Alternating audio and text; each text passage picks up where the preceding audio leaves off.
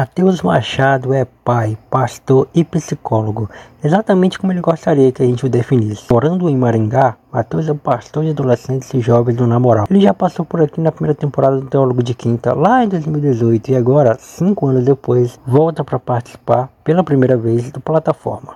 Agora, sem mais delongas, vamos para o episódio que está demais.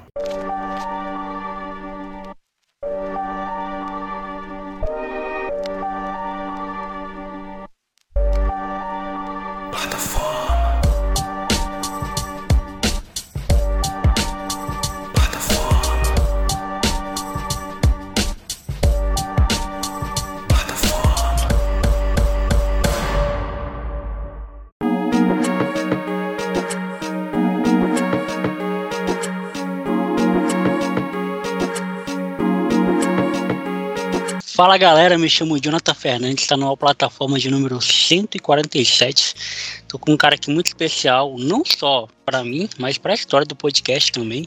Ele participou lá nos primórdios, ele participou do episódio 4, na época ainda era sobre o MVC, nossa conversa foi muito sobre o Minha Vida Cristã, é um blog que fez parte da minha vida naquele, naquele período ali, é, os textos do Matheus principalmente. Tudo mudou, muita coisa mudou, hoje o Matheus é pastor, é pai, é um cara cheio de, de, de tarefas, eu acompanho ele desde então, desde 2018, e ele está aqui novamente para a gente trocar ideia, Matheus Machado. Mano, Mano, se apresente para quem não te conhece. Muito obrigado por você ter aceitado o convite. Isso.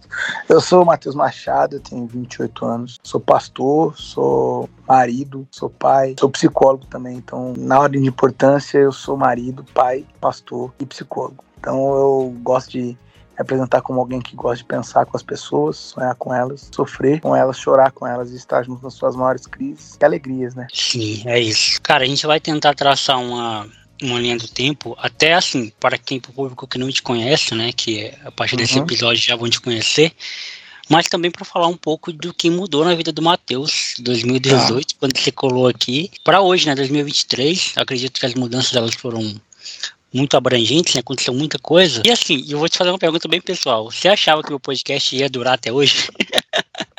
Cara, na verdade, a internet ela proporciona um pouco disso, né? É, de coisas que são duráveis e coisas que não são duráveis. De vez em quando a gente experimenta de algumas coisas que a gente acredita que são sementes, né? Eu acho que a, a, palavra, a parábola do semeador na internet ela se torna a, a, a palavra visceral para a internet. A gente tem que sair para semear. E tem coisas que dão frutos, tem coisas que não dão. Então eu sempre acredito que as coisas podem dar mais frutos do que a gente imagina. E tem coisas que às vezes a gente coloca muita expectativa e não vida, não é. semente. E aí elas não dão o fruto que era esperado. Eu acreditava que o podcast até ia estar até aqui. Eu acreditava, acho que nenhuma semente morre à toa, né? Nenhuma semente é lançada à toa. Mas ao mesmo tempo, a gente fica naquela expectativa: o que o Senhor vai transformar disso? Então, tem coisas, eu não acho que nada morre quando uma palavra lançada do Senhor não morre. A gente pode acreditar que Deus transformou um monte de coisa em, outras coisas. Então, se transformou, teve gente que virou pastor a partir dos textos que a gente escreveu no MVC, teve gente que se tornou é, pai de família, teve gente que se converteu, teve gente que plantou igreja. Então, assim, tem de tudo. O que, que vai acontecer, eu não sei. Então, por um lado eu acreditava, mas por um lado eu não sabia qual era a forma que isso ia tomar, não. Da hora. Matheus, eu queria que você contasse um pouquinho, mano, da sua vida. É, você é do Paraná, né? Maringá, para ser mais específico. É, eu queria que você contasse um pouquinho, mano. Quando eu trouxe o Victor Fontana aqui, você conhece o Victor Fontana, né? Conheço. Eu, e eu vou tentar fazer a mesma coisa com você. É, tentar, obviamente, é, não focar tanto no lado Mateus teólogo, né? Mateus pastor, uhum. mas falar do Mateus ser humano. Com o Vitor Fontana deu muito certo, que a gente falou de várias outras coisas. Eu sei que também que você é palmeirense, eu sou São Paulino. É, então a gente tem muita coisa para falar também. É, além, obviamente, da, da, da, teologia, que é um assunto que a gente também pode entrar. Mas uhum. eu queria que o Matheus falasse um pouquinho de como é que foi a infância dele em Maringá, não sei se você nasceu aí, é, até chegar à conversão. Eu nasci em Maringá, eu vivi no seio da igreja, menino de EBF, né, aquelas escolas, aquelas EBDs todas, né, EBF é Escola Bíblica de Férias, uhum. EBD é todo domingo, então era um que ganhava aqueles quiz de EBD, que respondia as perguntas, era assim participava dos teatros da igreja, né, sempre tinha um papel nos teatros de Páscoa, de Natal, sempre tinha alguma coisa para fazer.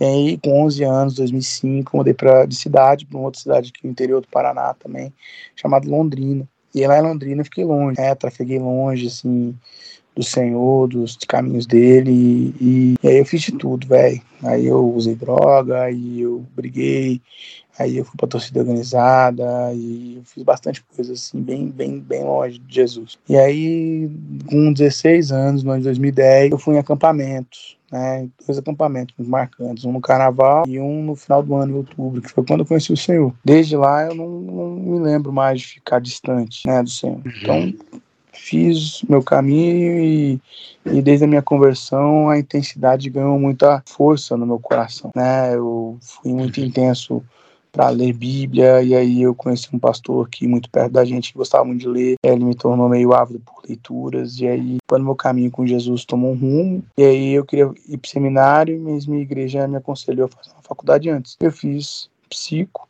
e o seminário de teologia, então sou psicólogo, pastor e foi isso. Em 2014, né, no meio da formação de psicologia, eu conheci, né, hoje ainda escrevi um texto ela no meu Instagram, mas conheci a mulher da minha vida, minha esposa, Natália. Da hora. É, sou, sou apaixonado, tento me manter esse, essa chama do romance, uma coisa muito viva dentro de mim. É, é, tento ser dedicado, então a isso, embora, embora sempre tenha configurações diferentes, né? É um trem estranho. Hum. Homem ama de um jeito, mulher ama de outro, esse trem é, é, é, embaçado, mas sou apaixonado e hoje, alguns meses, né, faz dois meses aí, chegou a nossa filhinha, a Maria, então, uma dinâmica bem especial, assim, bem, bem diferente a paternidade. E no meio de tudo isso, o Ministério Pastoral, né, eu trabalho com as novas gerações, então, pastoreio pré-adolescentes, que vão dos 10 aos 13 anos de idade. Depois, eu pastoreio os adolescentes. Eu tenho um grupo que envolve algumas crianças, que é um grupo de Kings Kids. E eu trabalho também com uma ONG aqui em Maringá, que eu sou pastor responsável lá, né, pelas práticas pastorais. Então, eu cuido de um instituto aqui em Maringá, né, que é bem, bem forte. Tem atende é, 250 crianças e adolescentes uhum. do, setor, do terceiro setor. E, e aí estou no meio de tudo isso. Então é uma bagunça desorganizada ou organizada. Então qual é o intuito? Eu não, não sei. Então eu sempre brinco eu não sei onde o vento de Deus está querendo me levar ou soprar mas eu tô aí entendeu então é esse trem que uhum. tento, tento, viver. Da hora. E você é da mesma igreja desde a, a convenção? É da mesma denominação, sim. Aqui no. A Presbiteriana Independente, né? Isso. A, a Presbiteriana Independente é uma igreja que no país ela não, não tem é, uma representatividade tão forte. Mas aqui no norte do Paraná, no interior de São Paulo, ela tem algumas igrejas bem, bem fortes, bem relevantes. Então, eu sou da mesma igreja, né? Quando eu me converti, eu me converti na segunda igreja de Londrina. E quando eu voltei para Maringá, eu já voltei para a primeira igreja de Maringá. E aí, desde então, não saí. Quando eu voltei para Maringá, minha família estava passando uma necessidade financeira, né? Tava bem bem ruim, a situação financeira da nossa casa. E aí a gente, a igreja abriu uma porta de trabalho para mim para eu ser auxiliar do som. Então eu fui o menino do som que ajudava a carregar cabo, instrumento, Já montava som naqueles negócios evangelísticos e tal. Até que eu fui migrando, entendendo minha vocação, e miguei para um processo é, de pastorado numa congregação no bairro pobre. Uhum. E aí, lá no Santa Felicidade, foi onde eu desenvolvi minha vocação com o Ministério de Adolescentes e tal. E depois de três anos lá, a igreja não tinha um trabalho com a nova geração aqui no centro muito forte. E a igreja me convidou, vem para cá. E aí eu fui, né, e tô lá há oito anos e Deus tem sido muito bom, muito generoso com a gente. Da hora. E, Matheus, só para, assim, é uma dúvida minha, pessoal, mas tam também uhum. pode ser uma dúvida de muita gente que talvez não entenda como funciona o ministério de vocês. Né? Eu acompanho na moral desde uhum. 2018, acredito. Eu lembro de, de, voltar do trampo. Eu trabalhava em telemarketing de 2016 a 2018. De voltar do trampo ouvindo suas pregações. Antigamente eu acho que vocês postavam só o áudio, né? Vocês uhum. postavam o áudio da pregação em algum, em algum, em alguma plataforma. Eu vinha no busão ouvindo, tipo, é, e vinha, vinha para casa nessas pregações e tal. É, mas explica melhor como funciona o Namoral. O Namoral ele é uma, um grupo de jovem dentro da igreja ou ele é um ministério, é, sei lá, é um? Como é que funciona? O que, que seria o Namoral é, na configuração para talvez para a pessoa que está mais acostumada, né, com, com modelos de igreja mais tradicional?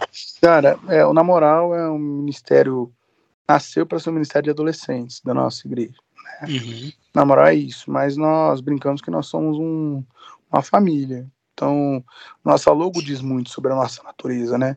Nós somos uma comunidade em volta da cruz e tem a linha pontilhada que fica nela quem quer. Então, nós, nós trabalhamos para ser o Ministério de Adolescentes da primeira IPI de Maringá, né? Mas ao mesmo tempo nós temos gente de outras igrejas que vem congregar com a gente aos sábados porque querem participar conosco. Então, o que, que nós somos? Nós somos o Ministério da primeira IPI de Maringá. Isso nós não abrimos mão porque faz parte da nossa gênese e nós queremos honrar quem investiu em nós, entendeu? E nós somos isso. Uhum. Mas ao mesmo tempo nós temos entendido que Deus tem dado condições de a gente servir a cidade. Então, por exemplo, a gente faz algumas coisas em prol da unidade da igreja na cidade. Sim. Então a gente tem se reunido com pastores de igrejas menores, nós temos produzido alguns materiais para servir outras comunidades, a gente tem é, partilhado é, investido em, em, líderes que estão em realidades menores, para eles conseguirem fazer coisas relevantes nessa, nesses locais. Nós temos sonhado com alguns eventos ponte. Então, esse ano, ano passado, a gente já fez um evento com esse instituto que eu sou pastor, a gente já fez um acampamento para eles.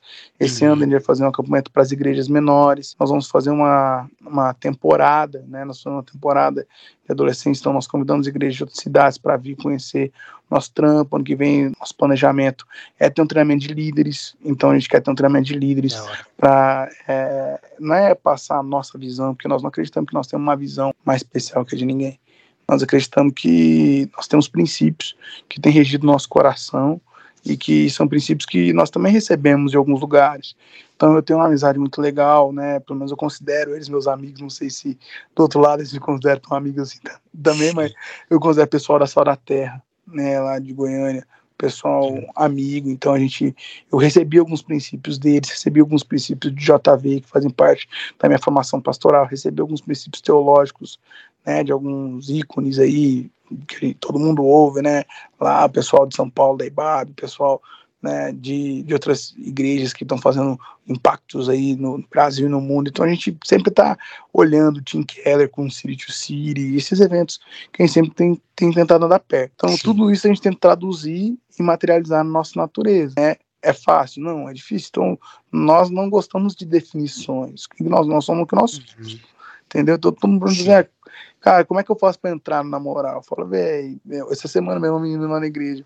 Ah, tá, tô chegando, não sei o quê, como é que eu faço para entrar na moral? Eu falo, velho, vem aqui conhecer, porque explicar é muito difícil sem a realidade. Uhum. Então, o que, que nós somos? O Ministério da, da Primeira IP de Maringá, nós não, não abrimos mão. Nós vamos honrar sempre quem semeou a gente, quem honrou a gente, quem acreditou na gente, isso nós sempre vamos fazer mas ao mesmo tempo nós entendemos que nós estamos reverberando onde o Espírito de Deus está permitindo reverberar. Então a gente vai em outras igrejas, de outras cidades, a gente vai ministrar fora, a gente manda os nossos moleques para pregar fora, a gente investe para fazer o que puder, entendeu? Então, onde que isso acaba? Acaba onde Deus permitir que acabe, entendeu? Nós não temos nenhum planejamento e nenhum sonho megalomaníaco nós temos o senso de propósito, então por onde a gente está indo, está permitindo a gente avançar, a gente vai e lança uma semente e abençoa. E o meu intuito pessoal que eu tenho tentado ensinar para os meninos é, cara, o máximo que você puder abençoar. Saia do qualquer lugar que você for e abençoe mais do que saiu abençoado, entendeu? Então, uhum. é, você vai num lugar para pregar, pregue, mas também sente na mesa dos caras, converse com os caras. Vocês vão num lugar para tocar, toque, mas crie amizades, faça o aconselhamento, ore com a galera. Então, não faça só o que te é pedido, semeie mais, porque Sim. reino de Deus tem a ver com isso. Da hora, da hora. Você sempre trabalhou com adolescente, né? Desde que começou a trabalhar é, com o ministério, foi com adolescentes e jovens. Isso, sempre com a nova geração, né? Eu acho que isso tem a ver um pouco com a questão da minha idade. É, uhum. eu, de vez em quando isso até é uma crise pessoal, porque o desejo de, de migrar, casais, etc., famílias, isso é uma igreja toda, isso é uma coisa às vezes que fica muito forte. Mas ao mesmo tempo uma coisa que eu tenho tentado é, pedir ao Senhor que Ele me direcione, né? Porque eu não posso cuidar de uma igreja por vontade própria, tenho que cuidar de uma igreja porque o Senhor me direcionou. Então, essa é uma crise grande, mas é uma crise genuína, verdadeira, e eu acho que na hora uhum. certa Deus vai transformar isso em alguma coisa, entendeu? Onde for, a hora que for, no lugar que for. Isso não tem muita. Não tem muito esse peso é, de localidade geográfico. Sim, eu tenho sim. peso, eu tenho peso de ter a convicção de Deus. Isso nascer no nosso coração, a gente faz rolar. Da hora. É, é, é, essa era uma pergunta que eu ia fazer exatamente em cima disso, né? É, porque eu lembro quando a gente gravou, eu acho que você só namorava, né? Você não. Você, nem noivado, acho que nem, nem era ainda. E, e o que, que mudou na sua cabeça, né? Assim, tipo, é, da, daquela época de 2018, é, agora totalmente diferente, né? Agora sendo pai, sendo esposo, né? Tendo uma, uma nova cabeça com 28 anos. É, o, que, o que mudou, assim, na sua forma de lidar com. Porque acredito eu, quanto mais velho a gente vai ficando, a gente vai se distanciando daquela, né, é, é o que Paulo fala, né, quando eu era menino, falava como menino, pensava como menino, agora que sou adulto, é, é, deixei as coisas de menino. Então, assim, a gente meio que vai se distanciando e a gente corre um risco, e óbvio que eu tô falando aqui num lugar não de pastor, eu tô falando num lugar de, de, de adulto mesmo, né, que eu sou hoje, 27 anos. A gente se distancia um pouquinho da, da, das coisas e você, como pastor, tem que acompanhar as tendências. O que, que é perigo hoje para a juventude, o que, que é atrativo hoje para a juventude, é, como que você deve tratar com a juventude, né? Então, assim, eu não sei se estou sendo claro na pergunta, você entendeu, né? O que mudou, assim, na, na sua forma de eu lidar. Acho, eu acho que o que, que me ajudou muito, né, foi eu perder um pouquinho da irresponsabilidade da crítica, né? É, teve algum momento que a minha acidez era, era minha marca registrada. Qualquer coisa que uhum. eu falava era, era minha acidez, e tinha uma acidez, uma crítica, e, e eu exigia que todo mundo tivesse no mesmo nível de compreensão e leitura que eu tenho, uhum. né? E, e não vai acontecer. Isso não vai acontecer com você, isso não vai acontecer com ninguém. Porque uhum. a grande verdade é que o, o, o nosso convite é, é para um evangelho doce, né? É, claro. Jesus não levava todo mundo para o nível de compreensão que ele tinha. Jesus descia para o nível da compreensão que as pessoas tinham. E eu acho que essa foi a grande virada dentro de mim. Que uhum. aconteceu é, de maneira é, proposital ou não, com uma formação teológica é, clássica, né? Às vezes a gente tenta uhum. fazer essas formações teológicas muito abruptas, muito né, bélicas, muito revolucionárias, voltadas, a gente esquece que a teologia é para produzir e construir uma coisa que vai reverberar na eternidade. Então não dá para ser eternamente revoltado. Não dá. Né? E é diferente do espírito profético, porque o profético, às vezes a gente sendo doce, a gente é mais profético do que sendo revoltado. Uhum. E, e, aí eu aprendi uma coisa que eu aprendi na faculdade de psi, depois a teologia começou a falar sobre isso, que foi a discernir o zeitgeist, velho. Então, Hoje tem um livro que fala muito sobre o Zeitgeist, que eu acho que é o Zeitgeist do momento, que é, eu, li, eu reli ele essa semana, né, na verdade, que é a Sociedade do Cansaço, Byung-Chul Han. E é um livro muito legal para a gente pensar, porque a gente chegou no, no, no, padrão de liberdade. Até dentro da igreja, o cara quer ser livre, o cara quer falar o que ele quer, o cara quer pensar do jeito que ele quer, e o cara não quer compromisso com ninguém, e o cara uhum. que. E eu acho que até certo ponto, a consciência livre, o espírito independente, né, de acordo com o Marechal lá, o espírito independente, que fala o que uhum. quer, tal, cara, isso é muito legal, assim, é, só que eu não consigo enxergar essa autonomia indiscutível nem em Jesus, entendeu? Uhum. A sensação que eu tenho é que Jesus tem uma, um comprometimento com o que ele diz muito grande, né? Não dá para ele mudar Sim. de ideia toda hora. Não. Então a sensação que eu tenho é que a gente vai diminuindo. a, gente precisa, a primeira coisa que eu falaria para qualquer cara é, cara, toma cuidado, porque às vezes tem coisa que a teoria é muito bonita, né? Mas uhum. a prática nem tanto. Né, você vai começando a envelhecer, você começa a ficar, eu uso a expressão aqui com os meninos de malá, você começa a perceber que nem todo mundo é, é cordeirinho, entendeu? Você começa a perceber que nem todo mundo é, é bonzinho, nem todo mundo tá com aquela intenção de fato. E você começa a notar isso. Então, hoje o que eu vejo é que, com 28 anos, eu não acredito em todas as, as conversas que eu tenho. Às vezes eu, uhum. eu, eu dou tempo, eu começo a perceber alguns princípios bíblicos de sabedoria, eu começo a perceber alguns provérbios se materializando na minha frente, alguns conceitos de Jesus, uhum. não seja tanto pomba, fica um pouco mais como serpente, fica um pouco mais astuto. Então, assim, a gente Sim. começa a discernir. E aí, para mim, eu acho que é isso. É essa experiência que tem enriquecido a minha vida, meu trabalho, né, meu trabalho como psicólogo, minha vida no casamento, minha vida na família, minha vida no, em todo lugar, e no ministério também. Uhum. Cara, tem um, um assunto que eu queria entrar, que pode ser sensível para você, mas eu também já fui líder de jovem, né? Quando, há muito tempo atrás, mas fui. E tem uma coisa que eu não soube lidar na época, eu acho que também não saberia lidar se fosse hoje que é de ver pessoas indo embora. Né? Eu acredito que nesse tempo de ministério você já, já tenha passado por essas experiências. Uhum. É, é, e, e, um caso que mexeu muito comigo foi de um, de um brother meu que morava na frente da igreja, praticamente, na rua, na frente da igreja. Então, sei lá, ele dava dois passos, estava na igreja. Nós não conseguimos, tipo, ser uma responsabilidade que eu carrego até hoje. Assim, como um amigo dele, antes de ser líder, eu era amigo dele, eu não consegui, tipo, não tinha maturidade né, para poder dar um apoio para ele, perguntar, é, na verdade investir tempo, né, dar tempo para ele, é, é, sentar com ele, trocar ideia e perguntar o que estava acontecendo e tudo mais. Como é que você lidou, como você lida, né, com essas situações, assim, em casos de jovens que abandonam a igreja, ou só, talvez nem abandonam a igreja, mas só saem mesmo, só, só parem de frequentar, ou como é que sua visão é frente a isso? É, eu tenho aprendido, é uma, é uma parada muito difícil, né?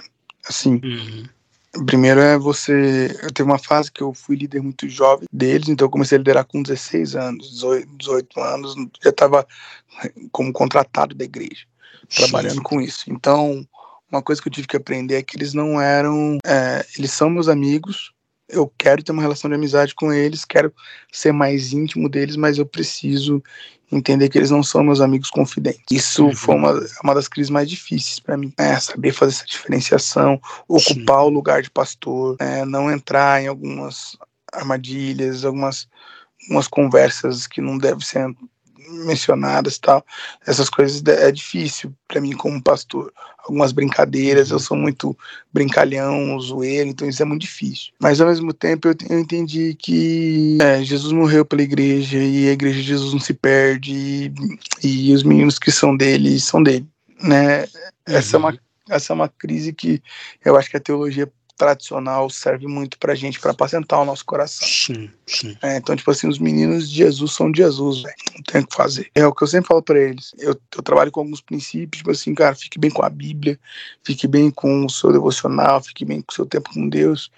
E isso vai te fazer ficar bem com a igreja. Se você não estiver bem com a Bíblia, se você não estiver bem com o seu devocional, se você não estiver bem com o seu tempo com Deus, você não vai conseguir ficar bem com a igreja. Entendeu? É, para mim é muito isso. Então tem gente que eu sei que não está na igreja, mas que está tá em crise com a igreja, instituição, com I minúsculo. Então, para mim, isso não, isso não, me, não incomoda, uhum. entendeu? E nós somos amigos. Então, eles têm problema com a cor da parede, eles têm problema com a música que toca, eles têm problema. Sim. Então, isso para mim é pouquíssimo. Isso aqui para mim não é nada, entendeu? Eu, e aí eu falo para eles: ó, oh, seu problema é, forma, seu problema é, é ninharia, não, não tem importância. Agora, o que que tem importância? Quando você me fala assim, ah, eu não tenho, eu não, eu não consigo acreditar em Jesus, não consigo acreditar que a palavra de Deus é a palavra de Deus, consigo... aí isso para mim é uma preocupação que daí fala assim, não, então peraí. Então, assim, quando eu faço essa distinção, eu falo pra eles assim, ó, vocês não vão me ver, e eu falo muito, vocês não vão me ver pecando nos, nos princípios fundamentais. Não, isso não. Vocês vão me ver pecando no quê? Em ninharia. Ninharia, velho. Então eu vou brigar porque eu não quero que toque uma música, ou eu vou pedir uma música que vocês não querem tocar. Então, isso aqui é motivo que pode fazer a gente se afastar. Mas isso não uhum. pode fazer a gente se odiar. Isso não pode fazer a gente deixar de ser irmão. Entendeu? Então, quando eu entendi isso, isso se tornou, se fez carne no meio de nós, isso ficou muito tranquilo. Então, hoje, por exemplo, eu, tenho, eu vivi o processo de meninos irem embora e hoje eles casados voltando para o namoral, entendeu? Da hora. Então, tipo assim, é, hoje eles são referência de casamento no namoral. Então, assim, isso é da hora demais, entendeu?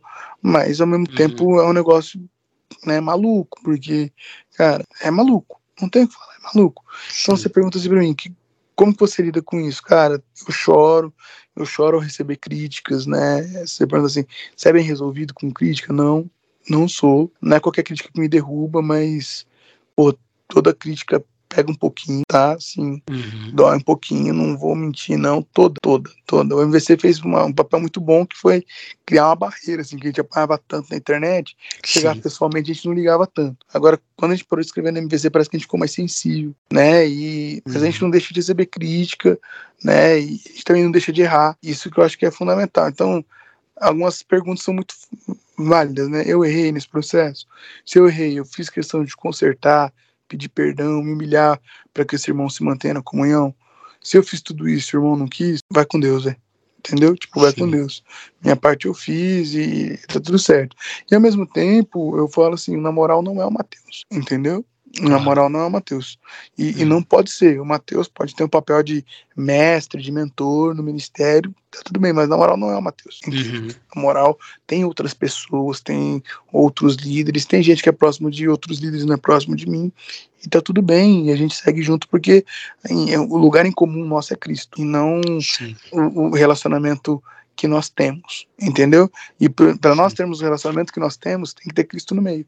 Então, é, essa confiança. Jesus cuida da sua igreja, Jesus está vivo no meio da sua igreja e Jesus tem os seus ramos. E os ramos que são podados por Jesus e são trabalhados por Jesus dão muito mais fruto, entendeu? Uhum. Já tem ramo, tem ramo, a gente é cheio de querer colocar um, uma, um broto aqui, outro broto ali, que não é do da videira de Jesus, ele não tem o que fazer, velho. Uhum. E aí é, é nosso sentimento que está falando mais alto, e aí a gente não consegue, a gente não pode chamar de irmão um cara que não foi nascer de novo. Acho que essa consciência precisa estar clara no nosso coração e que daí a gente sofre menos. Exato. É, é, bem difícil isso, né? Porque, embora a gente saiba que, que a gente não, não ganha almas para si, né? E sim, é que as almas são de Jesus. A gente tem um, eu acho que humanamente, esse sentimento, né? Tipo, de, de achar que a gente tem alguma participação, alguma colaboração, tanto pro bem, tanto pro mal também, assim. e, e é, eu vivi essa crise recentemente, né? Que a gente tem um grupo desde 2014, a gente tem. A gente chama de grupo, mas é uma igreja, né? Só que é uma igreja uhum. sem templo, né? Uma igreja que a gente se reúne nas casas.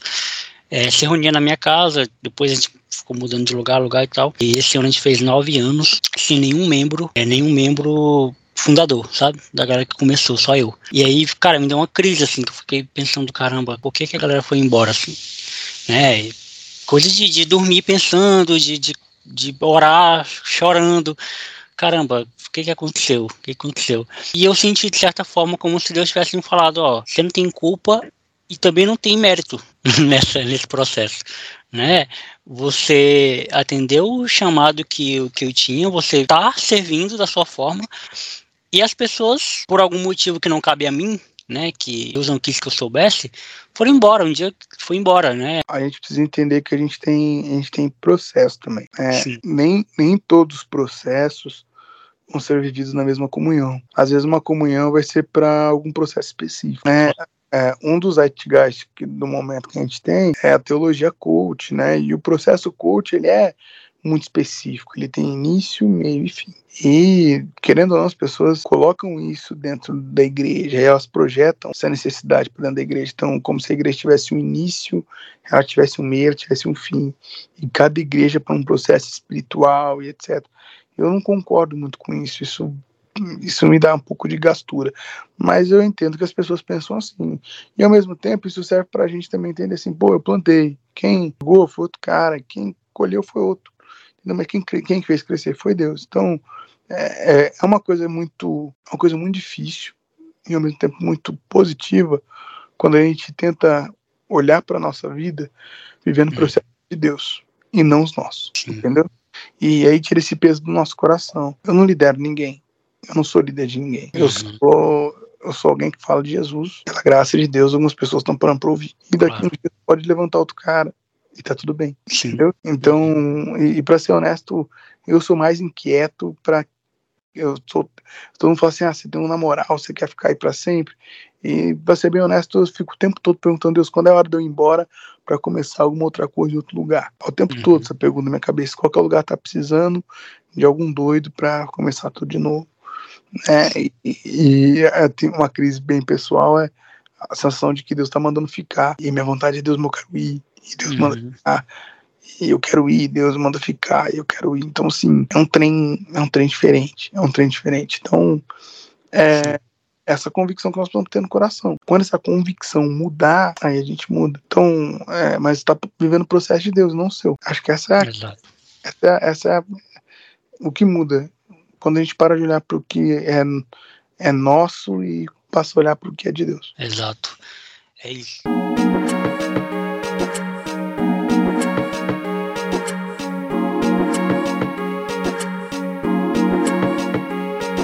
Mudando um pouquinho de assunto. E o Palmeiras, como é que ele entrou na tua vida?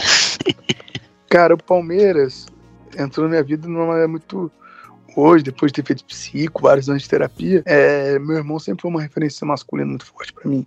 Meu pai Sim. sempre viajou, eu tenho um irmão mais velho, e ele sempre foi uma referência masculina muito forte para mim. Em 2014, mais ou menos, ele começou a falar: oh, eu vou na Mancha assistir o jogo tal, lá uhum. numa Londrina tal. E aí a gente começou a ir junto. Então, cara, nem sabia nada do Palmeiras.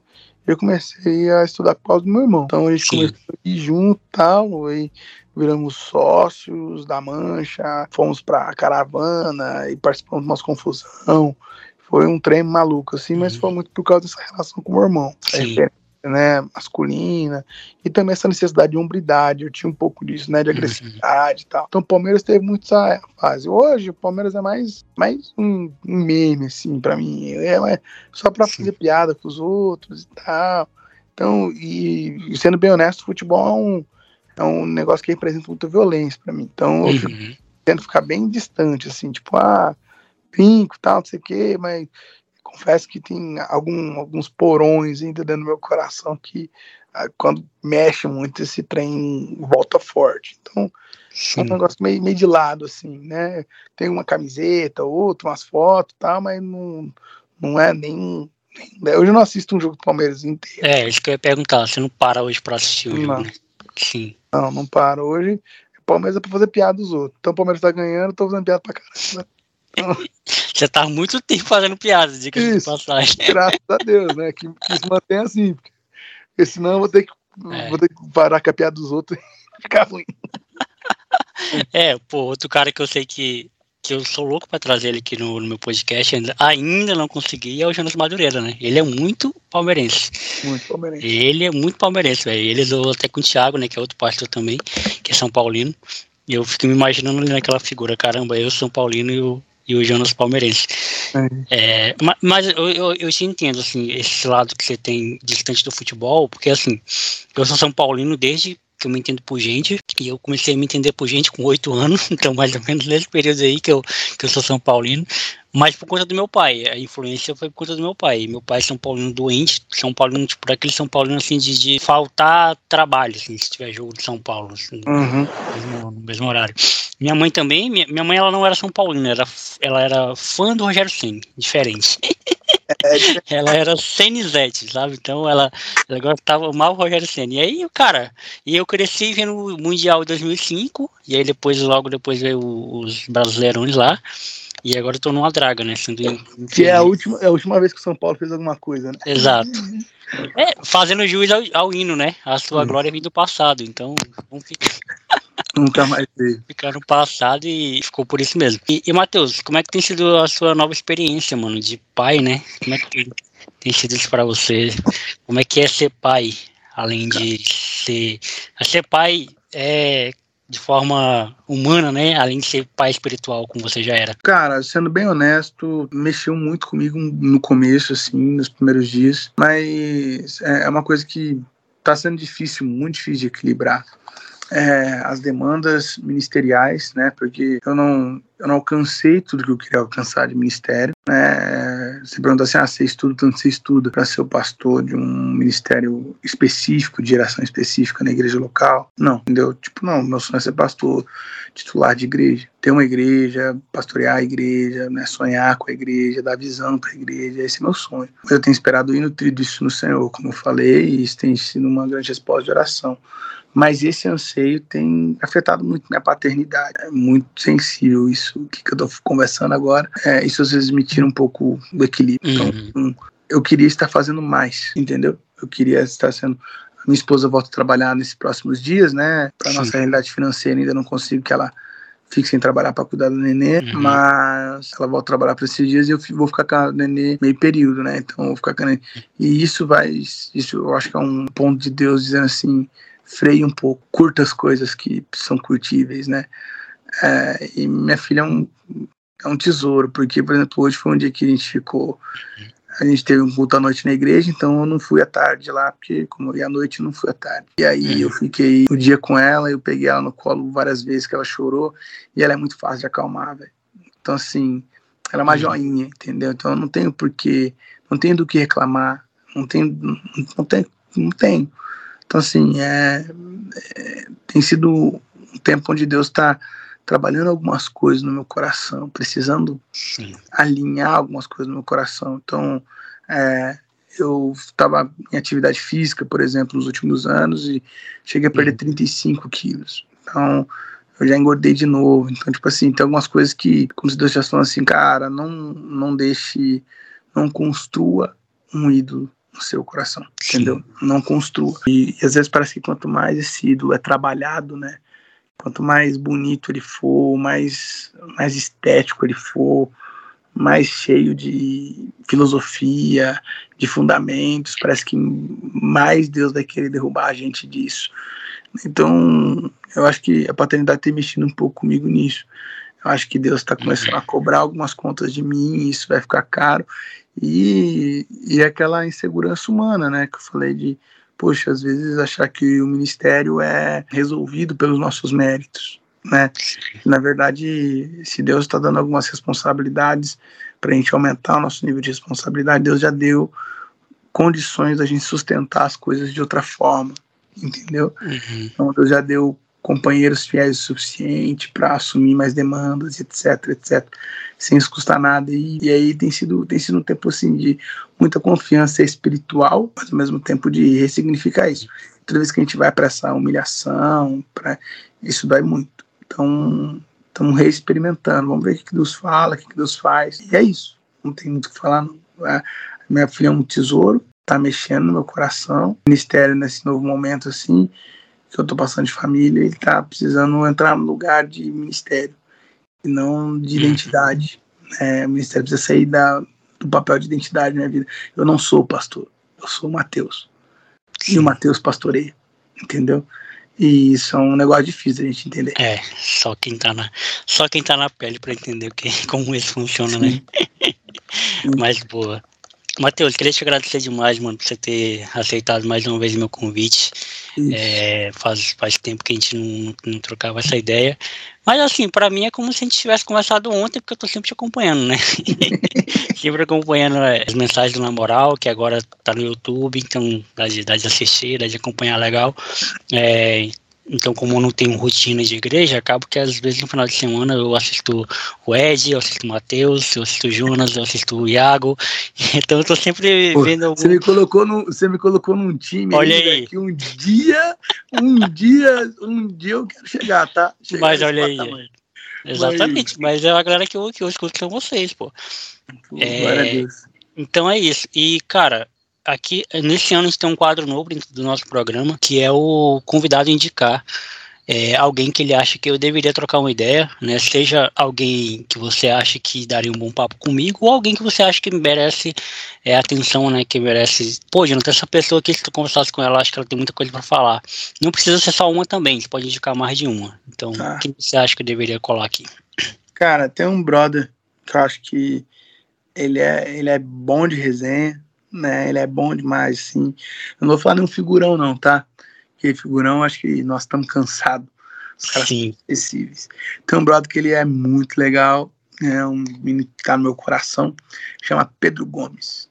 Ele trabalhou aqui como missionário na Unimissional, em Maringá, um dos sonhadores do projeto da Unimissional. Ele tá lá na Vitória, em Vitória, no Espírito Santo, trabalhou, tá trabalhando na, na agência, numa agência Aliança Evangélica, ajudando nos desastres, Moleque Coração oh. no Reino, né, uma linha alternativa de, de teologia, de pensamento, mas ao mesmo tempo fiel ao Senhor e tem decidido muitas coisas pelo, pelo Senhor do, do reino também. Então acho que pode ser legal trazê-lo aqui. Acho que vamos ficar com ele por enquanto. Tá bom? Não, Matheus, da hora. Cara, então é isso. É, esse é o seu lugar de fala agora, o lugar de fala do convidado. Sempre brinco, né? Que no final é onde você pode deixar o seu recado, falar, falar alguma coisa que talvez eu não tenha perguntado, né? Porque não é uma entrevista, é um bate-papo. Uhum. E, cara, mais uma vez te agradecer pelo seu tempo e fique à vontade. Cara, eu queria agradecer por, por essa oportunidade aqui é, e que o Senhor honre as sementes que você tem lançado que o Senhor te abençoe, te guarde, faça resplandecer o seu rosto sobre ti, te dê a paz e que você continue apaixonado pelo Evangelho, pelo Reino e você continue movimentando a graça de Deus por onde você passar e que Deus use isso aqui para inspirar outras pessoas, para alertar outras pessoas, que a gente morra como o trigo né, e gere frutos uhum. para a glória dele. Tá bom? Da hora, Matheus. Obrigado Valeu, pela oportunidade. Um abração, viu? Abração. É Até a próxima. Até.